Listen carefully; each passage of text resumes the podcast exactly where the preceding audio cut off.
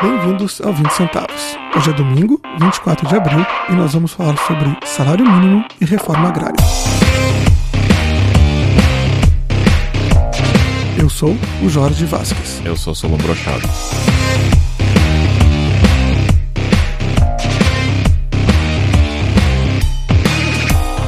Bom, para começar o assunto nesse muito quente domingo aqui em São Paulo, trazemos um assunto que o Jorge gosta muito de falar e eu já algumas vezes derrubei por achar que não ia ter muito de interessante para a gente falar, mas vamos ver o que, que sai. É, na semana passada, se eu não me engano, ou duas semanas atrás, no meio da gigantesca crise política em que estamos, o governo, na sua assim chamada agenda positiva, enviou aí para o Congresso a nova LDO, a Lei de Diretrizes Orçamentárias, para já prevendo mais um déficit no orçamento. Basicamente é para pedir autorização para o Congresso para ter déficit, porque senão não pode, a lei de responsabilidade fiscal não deixa. Imaginando que o Congresso não vai votar isso tão cedo, mas para não dizer que não enviaram. Entre outras coisas que está lá dentro, uma delas é o reajuste do salário mínimo, que também está previsto por lei, que é um reajuste sem aumento real. Aí, a proposta de reajuste é de 7,5%, é só a, a reposição da inflação aí descontado a retração do PIB prevista nos últimos dois, prevista não, aí medida nos últimos dois anos. Isso levaria aí o salário mínimo de 880 reais para 946 por mês. E ao mesmo tempo nos Estados Unidos também é um assunto que tem sido discutido bastante, porque tem alguns estados aí já aumentando lá, eles fazem salário mínimo por hora, né? tem alguns estados aí que já levantaram o seu salário mínimo para 15 dólares por hora. E existe aí discussões durante no, no, nas primárias das eleições aí alguns candidatos e algumas pessoas discutindo a ideia de ter um salário mínimo federal também de 15 dólares por hora. É um salário extremamente alto para alguns estados americanos e tem alguma série de problemas possíveis relacionados a um aumento tão drástico de salário mínimo. De qualquer forma, o, a parte potencialmente interessante aqui é liberais, em geral, são contra a existência de salário mínimo como um todo a ideia de salário mínimo é ruim.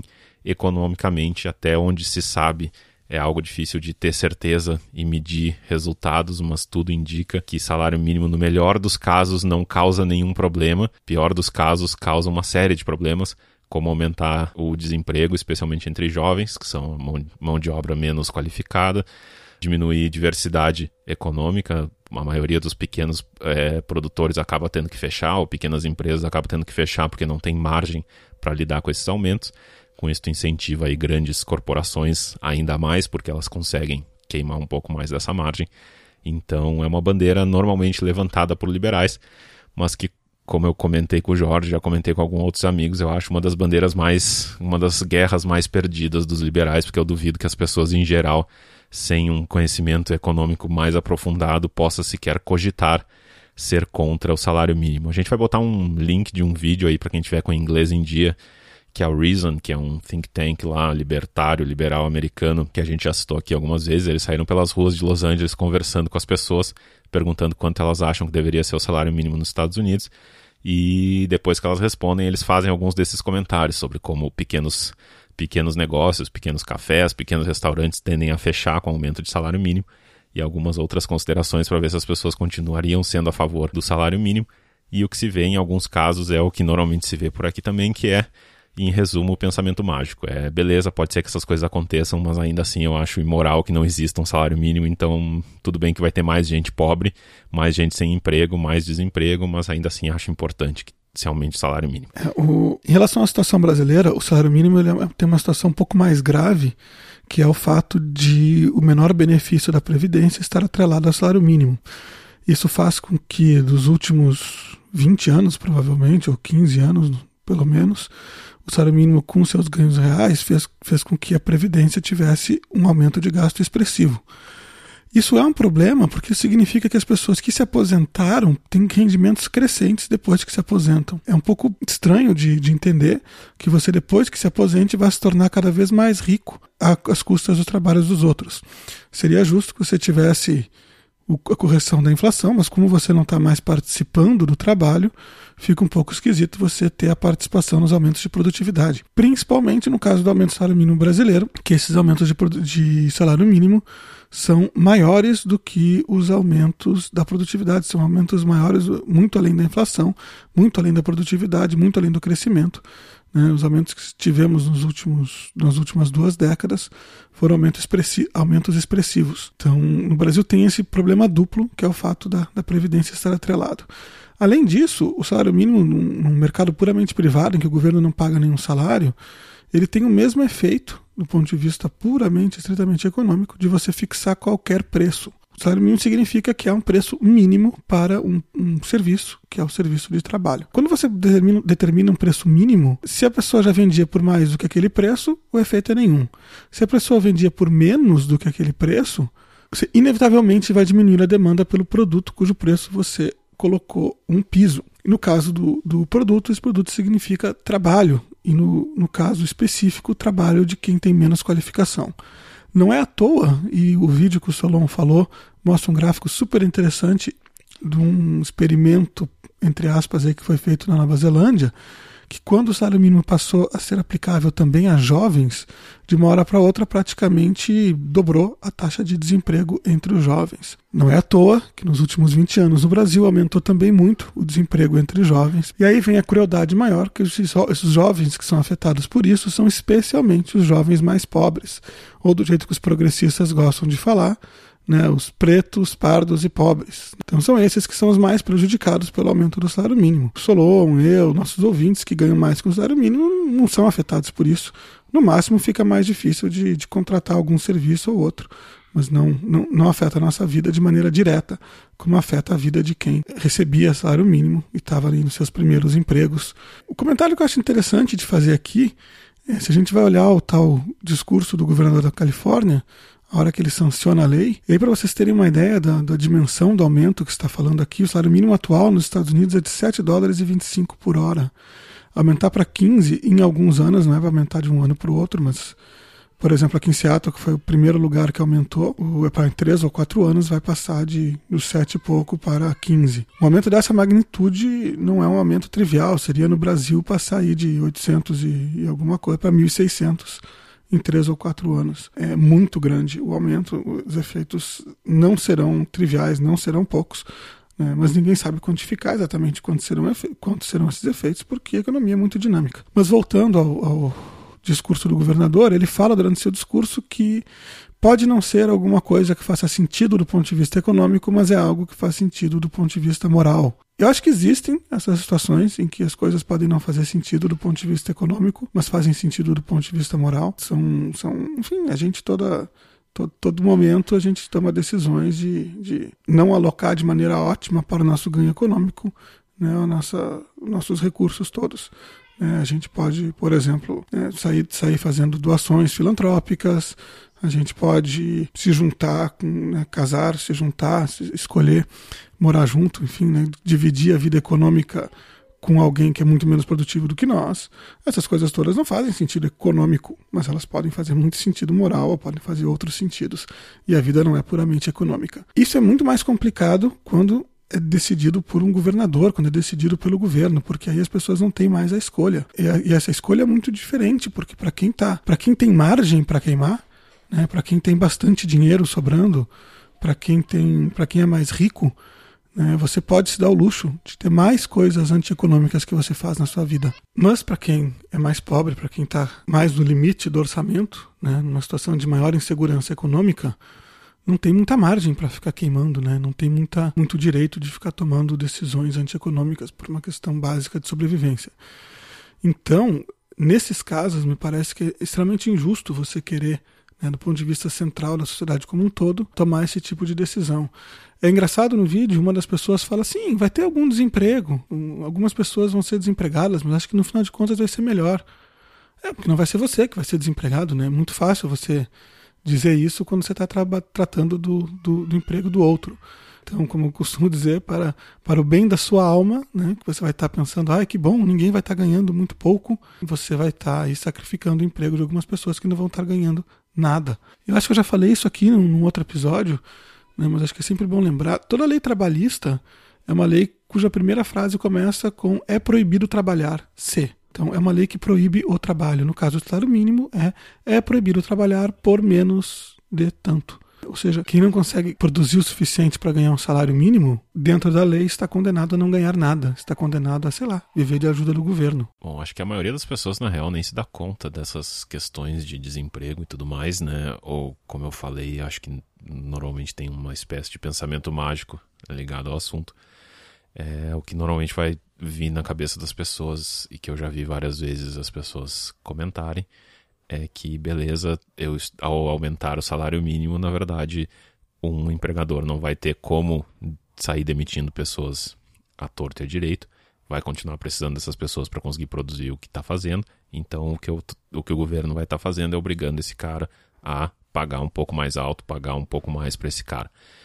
Tem estudos indicando que, de forma geral, isso acontece, sim, mas, como a gente falou, com algumas, alguns poréns ou alguns caveats. O primeiro é quem primeiro sofre com isso é o, são os, os empregados jovens, os que têm pouca, pouca mão de obra não qualificada. Então, os primeiros a serem afetados são os jovens, até aumentos pequenos do salário mínimo, normalmente, aí, pelo que se conseguiu medir, geram um aumento do desemprego entre os jovens. Além disso, tem, como a gente falou, questões de que, ok, uma empresa grande, sei lá, uma Ambev, uma Gerdau, uma, sei lá, Petrobras podem aguentar esses aumentos, tem aí espaço, estofo para conseguir sustentar esse aumento, enquanto que pequenas empresas, pequenos cafés, pequenos restaurantes, pequenos, enfim, comércios, especialmente numa situação como a brasileira aí que a gente já está em crise, já está vendo não sei como é que estão aí nas cidades dos eventuais ouvintes, mas aqui em São Paulo, que tem de lugares onde antigamente tinham pequenos comércios que agora estão fechados para alugar, só cresce. Isso também é algo que tende a acontecer. E fora que isso, esses pequenos exemplos são para pequenos aumentos de salário mínimo. Algo como aumentar aí de, digamos, no caso americano, se aumentasse de 10 para 11, uh, ou algo muito pequeno, e não aumentos de quase 100% aí, aumentar de 7 e pouco para 15, 15 dólares por hora.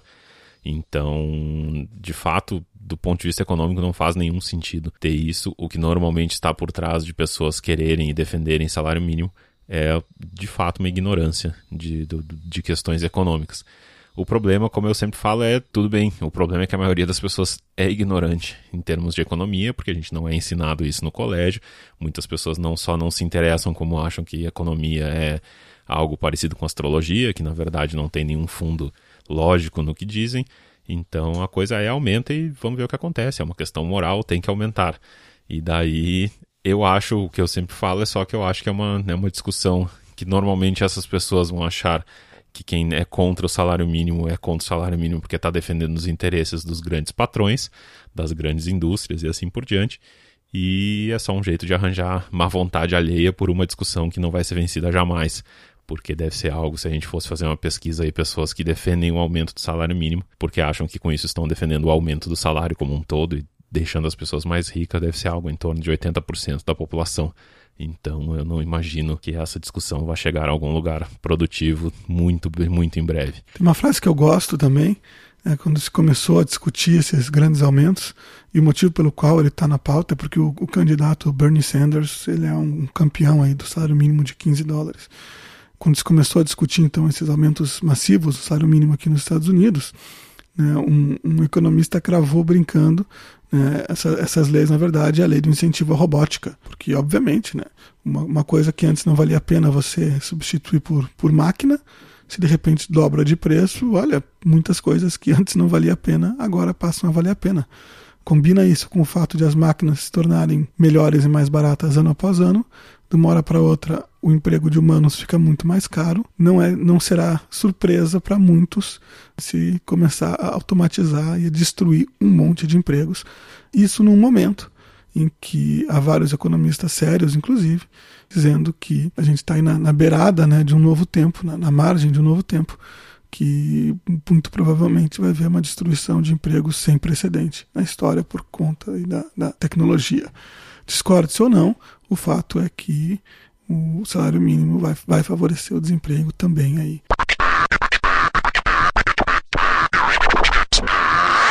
O próximo assunto aqui a gente vai resgatar um comentário do dia 29 de março que a gente recebeu aqui pelo, pela área, pelo formulário lá de comentários, não foi um comentário deixado em nenhum post.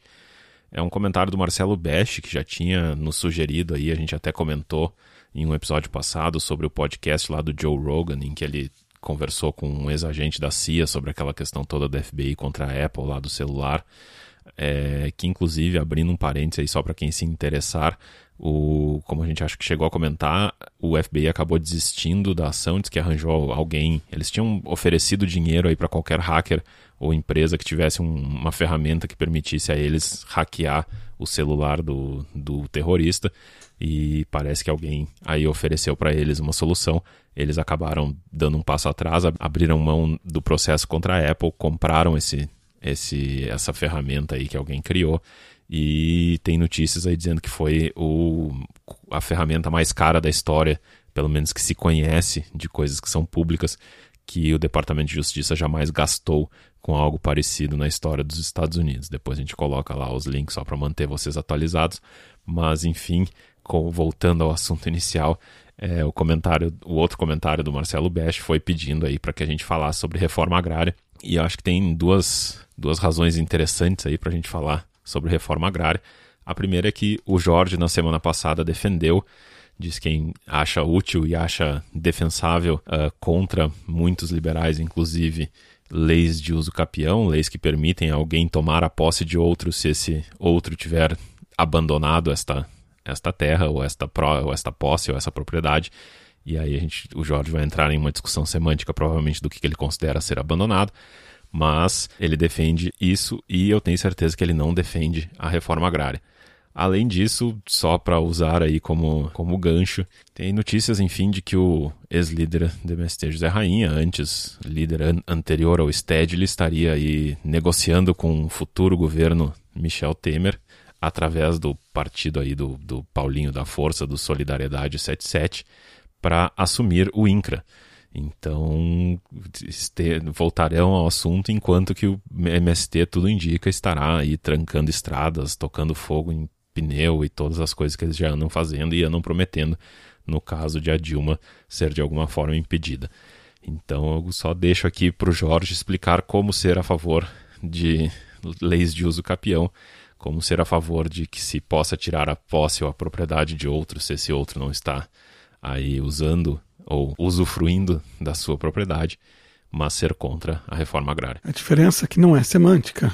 É, num caso, caso do, das leis de uso capião, né, de novo, deixa eu fazer um parênteses aqui, que a gente não está discutindo as leis que existem no Brasil, nem em lugar nenhum do mundo. A gente está falando das coisas de um ponto de vista conceitual, até porque de leis a gente não entende tão bem assim, correria o risco de falar muitas batatadas. Mas enfim, a ideia do uso capião é a ideia de que você se abandona a propriedade por muitos e muitos anos. E alguém passa a usar aquela propriedade, cuidar dela como se fosse sua, lá pelas tantas essa pessoa adquire o direito de propriedade. Ninguém tira, não, não, há, esse, não há esse ato de tomar a propriedade de um e passar para o outro. Né? Essa coisa acontece naturalmente. E aí, 30 anos depois, o cara, ah, mas era meu. Sim, mas Há 15 anos eu estou cuidando dessa terra como se fosse minha. Você nunca veio aqui, você nunca botou uma cerca, você nunca pagou um imposto, você nunca participou da sua comunidade, você nunca fez nada. Isso aqui você largou de mão e espera que 15 anos depois continue sendo sua. É o equivalente a você estacionar um carro e voltar cinco anos depois e achar que aquele carro vai estar lá. Ou então você deixar dinheiro na rua e voltar no dia seguinte e achar que aquele dinheiro vai estar lá. Algumas coisas não fazem sentido. A, a propriedade ela exige que você cuide dela, que você proteja ela. Você não precisa estar usufruindo dela, você tem que, de alguma maneira, estar exercendo o seu direito de propriedade. Né? Não é uma coisa constante, a cada um minuto você tem que estar lá fazendo alguma coisa. Varia, né? os exemplos que eu dei aqui são exemplos bastante diferentes do carro, do dinheiro, da, da terra. Os tempos também são diferentes. Mas, de um modo ou de outro, a propriedade ela implica a responsabilidade de cuidar. Não é uma coisa que você tem e acabou.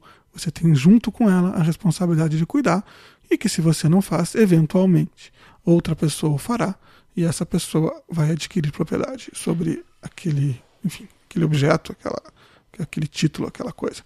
É uma, é uma coisa que não é violenta, essa é a grande diferença. Você abandonou, outra pessoa pegou. Claramente foi isso que aconteceu. Então, nesse caso, sim, defendo. A reforma agrária ela, ela é baseada em coisas completamente diferentes. A reforma agrária ela é baseada, primeiro, num suposto direito de uso da terra. Então, a terra, que é uma, enfim, algo finito, que existe na, na, na natureza, por que, que ela seria de algumas pessoas e de outras não? Por que, que quem tem propriedade receberia vai como se fosse um imposto dos demais? O que, que essa pessoa fez de especial? Então, seria baseado nesse princípio, seria baseado no princípio é, é, da necessidade de ter terra de alguém que era agricultor, que por uma contingência ou outra acabou desempregado no campo, que foi mecanizado, ou enfim, mudou alguma coisa aí na, na, na estrutura econômica do campo, e essa pessoa, né, esse trabalhador rural, ficou sem ter terra para trabalhar de outro ou sua, e acaba desempregado. Então, essa pessoa teria um direito à terra. E é baseado também no conceito de função social da propriedade, que diz que a terra deve produzir um mínimo de tanto, senão essa terra é improdutiva. E terra improdutiva, portanto, tem que ser dada para quem vai dar produtividade. São três conceitos diferentes do conceito do capião. São três conceitos com, conceitos com os quais eu não concordo. Então, vamos um de cada vez. Primeiro, o conceito do, de chamar a propriedade de terra de um imposto injusto, porque que alguns têm terra e outros não têm terra. A propriedade da terra, ela acontece da mesma maneira que a propriedade de qualquer outra coisa. Né? Em algum momento, aquela terra não era de ninguém. Alguém vai lá, se apodera daquela terra e começa a misturar o seu trabalho com aquela terra para produzir mais riqueza e, com isso, toma propriedade daquela terra. Assim é idealmente. Né? A gente sabe que no mundo real nem sempre é assim. Historicamente no Brasil, pouco foi assim. Há um pouco disso, mas há também os governantes da época ainda de, de, do Império Português dividindo e dando para um ou para outro a terra. Então a, pode haver uma certa história um pouco injusta, mas aí a gente entra naquele esquema, naquela conversa que a gente teve semana passada de reparações históricas. Então fica um pouco complicado de você dizer de quem era, de quem não vai ser e tal. Se de uma maneira ou de outra, pelo uso da força, de uma maneira ilegítima e tal, algum momento no passado aconteceu, mas quem fez essas coisas já não está mais vivo, são os descendentes que estão cuidando, estão tomando conta, estão produzindo, estão misturando seu trabalho àquela terra e, portanto, se tornaram proprietários daquela terra, ainda que te, te, tenha havido alguma injustiça no passado. Eu acho que no episódio sobre renda mínima a gente falou um pouco mais sobre isso, né? e há liberais que não concordam com isso que eu estou falando, que, que acham que eh, se você não, não não consegue provar aí que a terra foi adquirida de maneira muito justa. Então há uma injustiça que haveria né, um dever aí da sociedade como um todo de redistribuir isso.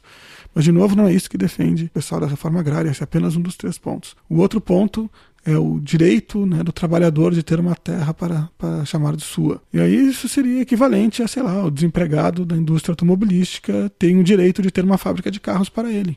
Ou então, sei lá, o jornalista que vai para a rua tem direito a ter um jornal para ele.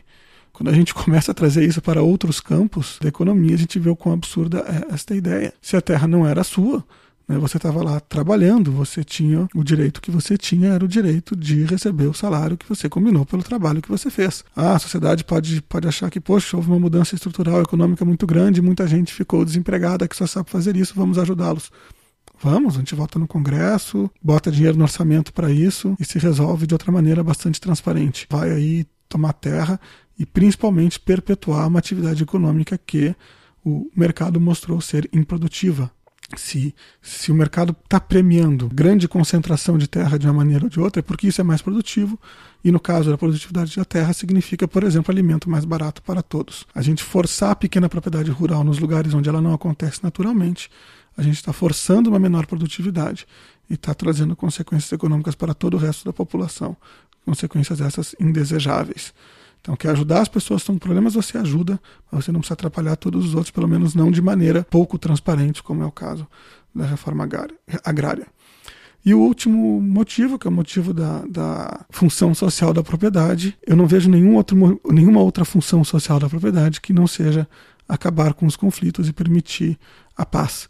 Então, a, a propriedade ela serve para a gente entender o que, que, é de quem, o que, que não é de, de, o que, que é de um, o que, que é de outro, né, e atribuir aí os frutos né, do, do, do, trabalho misturado com, com esse capital, com essa propriedade, aos seus legítimos donos. Quando a gente cria esse tipo de lei que diz, olha, a propriedade tem que produzir frutos sociais, primeiro que você não, não, não é fácil definir o que, que são frutos sociais. Mesmo no caso dos índices de produtividade, tem uma série de exceções, por exemplo, para a questão ambiental. Porque se eu comprar uma, uma enorme gleba de terra e trans, decidir transformar ela numa reserva ambiental privada, eu não estou produzindo nada do ponto de vista de agricultura, de pecuária. Mas pode ser que a sociedade entenda que eu estou fazendo uma coisa boa, né? Afinal, hoje a sociedade quer preservar o planeta. Como é que fica? Vou perder minha propriedade porque eu não estou plantando nela? porque eu resolvi fazer uma reserva ecológica, eu tenho certeza que deve ter na lei alguma previsão para isso. Se eu preencher os formulários certos e pedir as autorizações corretas, eu devo estar isento da reforma agrária nesse caso. Mas, enfim, o, o, voltando, né? A, a, a, função social da propriedade é aquilo que o, o governo de plantão decidir que é a função social da propriedade. Não é uma coisa fácil de determinar, porque a sociedade é difusa e tem interesses variados, não tem um interesse claro e único que pode ser facilmente determinado. A função social da propriedade, de novo, é permitir a paz. Né? Quando a gente sabe o que é de quem, não há disputa. A disputa é muito menor do que quando a gente fica dizendo, não, você não produz que chegue. E aí estão lá os, os MSTs e outros movimentos né, lutando para mudar esses índices de produtividade, para ver se tira a terra de um, tira a terra de outro. Quando, na verdade, o mercado se encarrega, né, quando eu digo mercado, entenda sempre a livre transação entre as pessoas, se encarrega de determinar qual que é o melhor uso da terra. Se eu tenho uma terra enorme, imagina que eu ganho de herança de um tio que eu não sabia que existia, uma enorme quantidade de terra, uma terra muito vasta. E, bom, eu não sei fazer nada com a terra. Eu posso achar a terra parada, imaginando que talvez vai ter um aumento de valor daquela terra, mas seria uma grande burrice, porque eu incorreria inclusive no risco de usucapião, ou de degradar alguma benfeitoria que tenha lá, ou de degradar a própria terra. Né, que agricultura não é só estar lá a terra, tem que preparar a terra, manter a terra, você tem que fazer algumas coisas para a terra se manter produtiva, senão na hora que você for produzir de novo vai dar mais trabalho. Eu não vou ter nenhum interesse em manter aquela terra improdutiva, então eu vou ou arrendá-la para alguém que saiba fazer, ou então vou vendê-la, a não ser que eu tenha condições de, de fazer. E se eu tiver condições de fazer, eu vou fazer aquilo que é mais produtivo. Se eu não tiver condições de fazer algo bem produtivo, eu vou estar jogando dinheiro fora. E esse sentimento de estar jogando fora, dinheiro fora é o que garante que a, a, toda a propriedade vai estar tendo aí né, o uso melhor possível, ou tendendo ao melhor uso possível. O, um ouvinte lembrou para a gente uma vez um teorema bastante interessante, que eu não vou lembrar o nome agora, que fala que pouco interessa para quem que você atribui a propriedade das, das coisas num momento inicial, porque passado um bom tempo, né, num mercado livre, as coisas tendem a estar na mão das pessoas que vão dar o uso mais produtivo para elas. Porque se você está dando um uso menos produtivo, essa pessoa vai poder te pagar um valor que para você é maior do que aquilo que você está oferindo daquela propriedade. E, portanto, a propriedade tende a ir né, para as mãos né, da, da, pessoa, das pessoas, dos grupos organizados, das empresas que podem dar um, um, mais produtivo, podem tirar dela mais produtividade maior retorno. Então pouco interessa na mão de quem estava originalmente, passar com o passar do tempo. As trocas livres vão permitir isso. Trocas livres não é exatamente o que acontece no caso de terra. A gente tem que lembrar que bens imóveis né, no, no mundo inteiro, no Brasil em especial, eles têm um custo de transação muito grande. Paga custo de cartório, paga imposto de ganho de capital, paga um monte de coisa. E não é incomum você perder de 10% a 15% da, da sua propriedade, pelo menos, a cada vez que você transaciona. E isso dificulta esse, essa, que essa função social vai, entre aspas, da propriedade esteja sendo atingida, que é dar o seu uso mais produtivo possível. Eu vou deixar essa última parte aí do comentário do Jorge para quem estiver afim questionar nos comentários. Eu teria várias questões sobre que as pessoas fazem bom uso das terras ou qualquer coisa do tipo, mas eu vou deixar para outro momento. Eu só vou aqui cometer o, a temeridade de dar uns passos para trás e tentar faz, mostrar como poderia haver uma defesa é, de certa forma liberal ou libertária da reforma agrária, algo que me parece fazer sentido, mas eu não sou nem um grande estudioso do assunto, nem mesmo me considero um libertário, então peço desculpas aí se cometer algum absurdo. Mas se vocês lembrarem lá do episódio que a gente falou sobre aí transferência de transferência de dinheiro ou Bolsa Família, a gente comentou do proviso do Locke, que quando Locke fala lá em direitos naturais e tudo mais, isso é normalmente utilizado por muitos libertários aí quando falam em teoria da lei e o, a base filosófica para o libertarianismo. E o Locke falava nesse proviso sobre a legitimidade sobre os direitos. E aí o exemplo que a gente citou lá era a questão de ter um, enfim, um laguinho ou qualquer coisa parecida, uma fonte, um poço, uma fonte de água aí numa comunidade, que por um tempo a comunidade tem farta oferta de água, porque cada um tem os seus laguinhos ou qualquer coisa parecida, e por alguma razão esses laguinhos secam e só sobra um.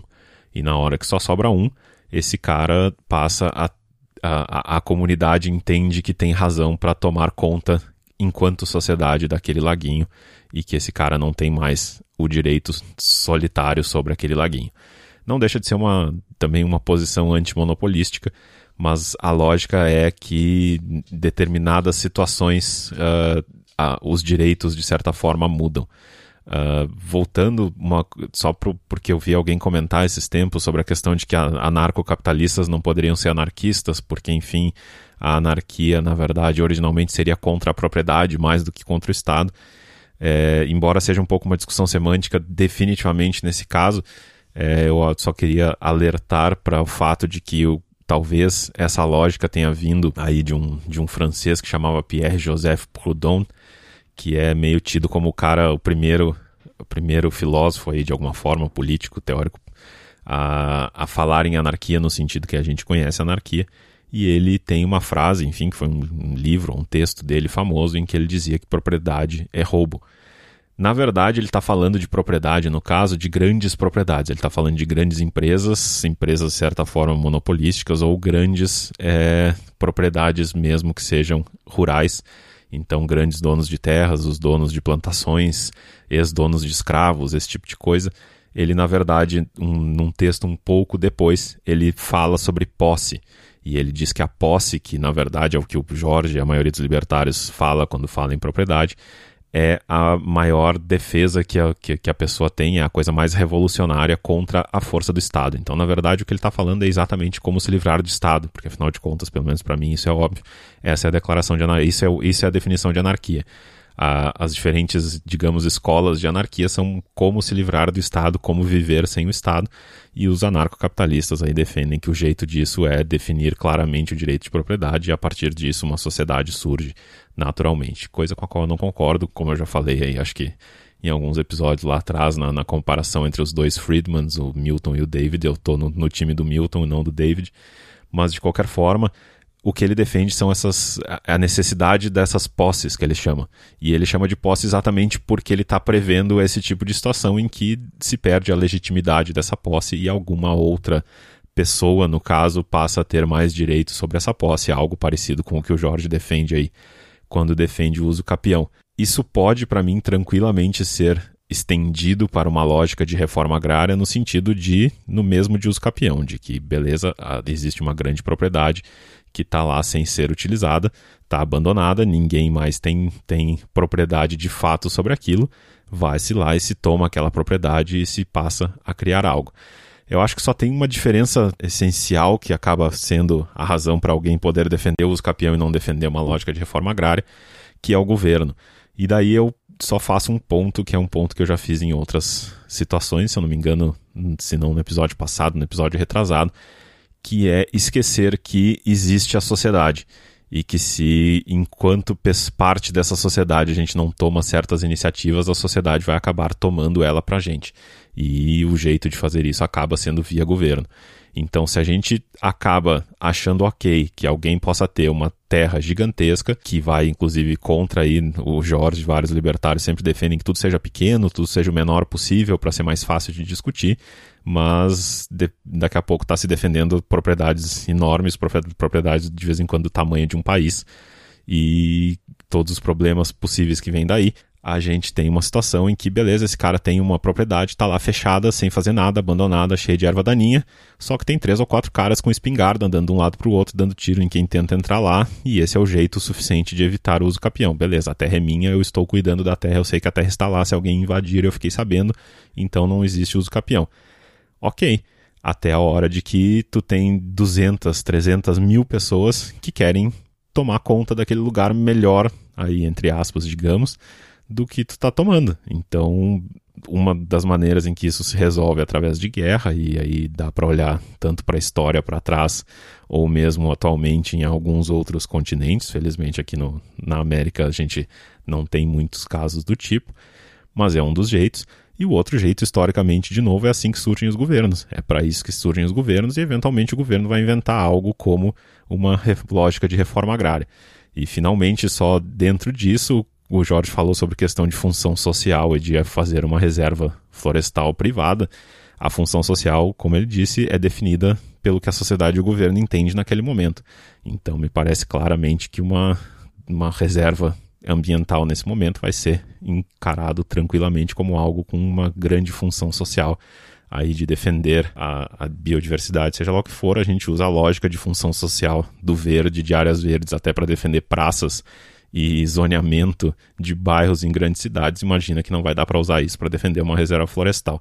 De qualquer forma, a minha lógica e o, que eu acho que existe de defesa liberal por trás de uma lógica de reforma agrária, sem entrar nos detalhes da, do que defensores da reforma agrária atualmente usam como base teórica para isso. Para mim, a mesma razão que te leva ou leva alguém a defender o uso capião pode, da mesma forma, ser usada para defender uma lógica de reforma agrária. Bom, eu vou entrar em alguns outros pontos que você falou aí. O primeiro deles, que fica claro que a discussão sobre reforma agrária ela passa por uma discussão sobre o direito de propriedade. O direito de propriedade ele é encarado de maneira tão importante pelos, pelos libertários, pelos defensores, até pelos conservadores, de, certo, de certa forma, os bons conservadores pelo menos, porque ele pode ser entendido como o principal dos direitos, o principal dos direitos humanos. Se você entender que a primeira propriedade que você tem é seu próprio corpo e você definir que a propriedade deve ser inviolável, você praticamente não precisa de nenhum outro direito humano. Ninguém pode te escravizar, ninguém pode machucar o seu corpo. Ninguém pode obrigar você a fazer nada. Ninguém pode tomar sua propriedade. Os direitos humanos de primeira geração são basicamente isso, são direitos de propriedade, escritos de várias maneiras, né, estão expandidos aí, mas todos eles têm essa mesma raiz comum, que é a propriedade privada, inclusive do seu próprio corpo. Por isso que é um, é um direito tão fundamental. É o direito que define aquilo que está, inclusive, consagrado na linguagem. Uma das primeiras palavras que você aprende em qualquer língua são os pronomes possessivos. É meu, é teu. As relações humanas são muito difíceis sem, sem direito de propriedade. Elas são praticamente impossíveis. Eu gosto de citar, as pessoas dizem que seres humanos seriam seres sociais. Tem uma versão diferente, acho que eu devo ter falado aqui no podcast alguma vez, que os seres humanos, na verdade, são seres contratuais. Se você não tem propriedade sobre nada, você não consegue fazer um contrato sobre nada, porque você não tem nada para trocar com os demais. As próprias relações humanas são impossíveis sem o direito de propriedade. Não há relação humana possível, duradoura, sem o direito de propriedade. Pelo menos a propriedade do seu próprio corpo você tem que ter. Senão a relação fica muito complicada da maneira como a gente se organiza hoje, que é a maneira que, que existe. E essa maneira não é o capitalismo que foi inventado por alguém, esse sistema malvado, não é o jeito como pessoas livres, com um mínimo de cultura, eu digo um mínimo porque é uma coisa que você vê acontecer no mundo inteiro, em culturas as mais diferentes. Então, com um mínimo de cultura, uma coisa que é praticamente inata, acabam tendo esse conceito de propriedade, acabam negociando uns com os outros. Primeiro coisas muito simples, mas em seguida coisas mais complexas. O conceito de troca, o próprio conceito de troca, de combinado, advém do conceito de propriedade. Sem ele não é possível. Então, a propriedade, de novo, é aquilo que vai permitir a paz é aquilo que vai permitir o não uso da violência, que é o que os liberais acham mais importante de tudo e, portanto, se baseiam no tal princípio da não agressão, que é uma outra forma de encarar o, o direito de propriedade. Enfim, filosofias à parte, o, você falou do, do, né, do, do, sujeito que teria uma quantidade imensa de terra do tamanho de um país e colocaria alguns jagunços a dar volta né, para proteger aquela terra. Isso é uma coisa que não faz nenhum sentido econômico não vou dizer que não vai acontecer, as pessoas fazem coisas que não têm sentido econômico, mas o tempo se encarrega de punir as coisas que não têm sentido econômico. Então, na mesma, a gente tem aquele ditado que fala, né, pai rico, filho nobre, neto pobre. O tempo se encarrega de punir e de remover a propriedade, de, de consumir propriedade de quem não está dando bom uso econômico para ela, porque o, o, os seus vizinhos vão estar tá dando bom uso, as outras coisas vão estar tá acontecendo em volta e você vai ter aí um resultado. Se você operar dentro da lei e se você obteve aquela propriedade de maneira legítima, não há grandes problemas. É claro que a Terra, historicamente, ela foi encarada de outras maneiras. Até não muito tempo atrás, a cada ano havia um risco enorme em todo lugar do mundo de uma grande fome. Né? Principalmente nos lugares mais frios. No Brasil isso nunca foi muito o caso, mas principalmente nos lugares mais frios. A todo ano existia o risco de uma grande fome, que era ter um inverno mais rigoroso, era ter algum evento climático mais extremo, estavam perdidas as colheitas e as pessoas iriam morrer de fome. Essa é a história da humanidade por muito tempo. E não é por outro motivo que a Terra tem esse valor tão grande historicamente entre a gente. Se a gente for pensar até mesmo os resquícios históricos que isso causa, né, não há propriedade mais complicada de você vender do que imóvel. Qual outra coisa que você, para comprar ou vender, tem que ir no cartório, fazer uma escritura pública, as coisas complicadas? No Brasil, isso eram escravos que não existem mais, felizmente, e terra. E terra continua, terra, e, enfim, imóveis, apartamentos e tal, que são derivados aí da, da terra. São as únicas coisas que são assim. Qual é a única coisa que um cônjuge tem que anuir para o outro cônjuge comprar? É imóvel. Você pode comprar coisas de muito, muito maior valor, você pode comprar ouro, você pode comprar bens financeiros maiores, muito maior valor que isso, quantidades imensas de ações de empresas que são muito mais do que terra. E essas você pode fazer de maneira muito mais simples, com muito menos burocracia, mas os imóveis estão lá naquela burocracia. Porque historicamente a terra é muito importante. Então eu entendo quando tem essas defesas, com esse contexto todo histórico, que a tecnologia, a modernidade está tomando, dando jeito de terminar, de encerrar, de fazer, de fazer com que eles se tornem anacrônicos. Hoje em dia, me acha das maiores empresas do mundo e das maiores fortunas quais que estão ligadas à Terra? Quase nenhuma. A Terra perdeu esse valor. Coisa que há de mais importante hoje em dia não é terra. E logo, logo não serão mais nem fábricas. Né? As grandes empresas do mundo hoje não têm fábricas. O maior do mundo, que eu acho que é a Apple, não tem nenhuma fábrica. Não, não é mais necessário. A produção direta, ela perdeu o valor. E vai ter, perder cada vez mais o valor e a terra vai se tornar cada vez mais irrelevante por conta disso. Mas isso era só um parênteses para tentar explicar aí uma das coisas que a modernidade está fazendo. E aí é o tempo, né? Estou dando, dando, dando fim nessa necessidade especial de tratar a Terra diferentemente do que a gente trata as outras coisas.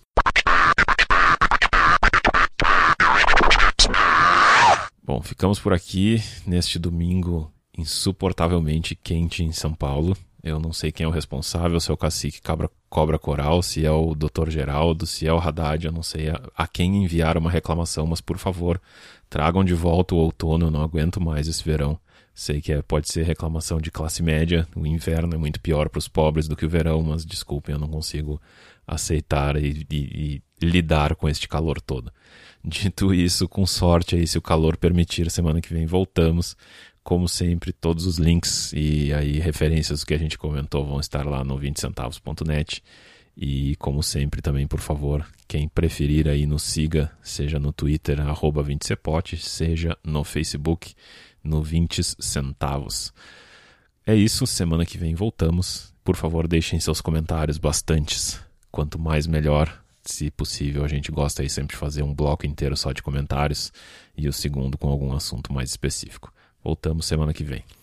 É isso aí. A gente tem, tem notado que quando a gente tenta pegar alguma notícia, alguma coisa, especialmente no, nos tempos atuais de eleição nos Estados Unidos e de impeachment no Brasil, fica difícil de achar alguma coisa que não seja extremamente repetitiva e a gente muitas vezes não está interessado em entrar nas, nas polêmicas salivares da hora.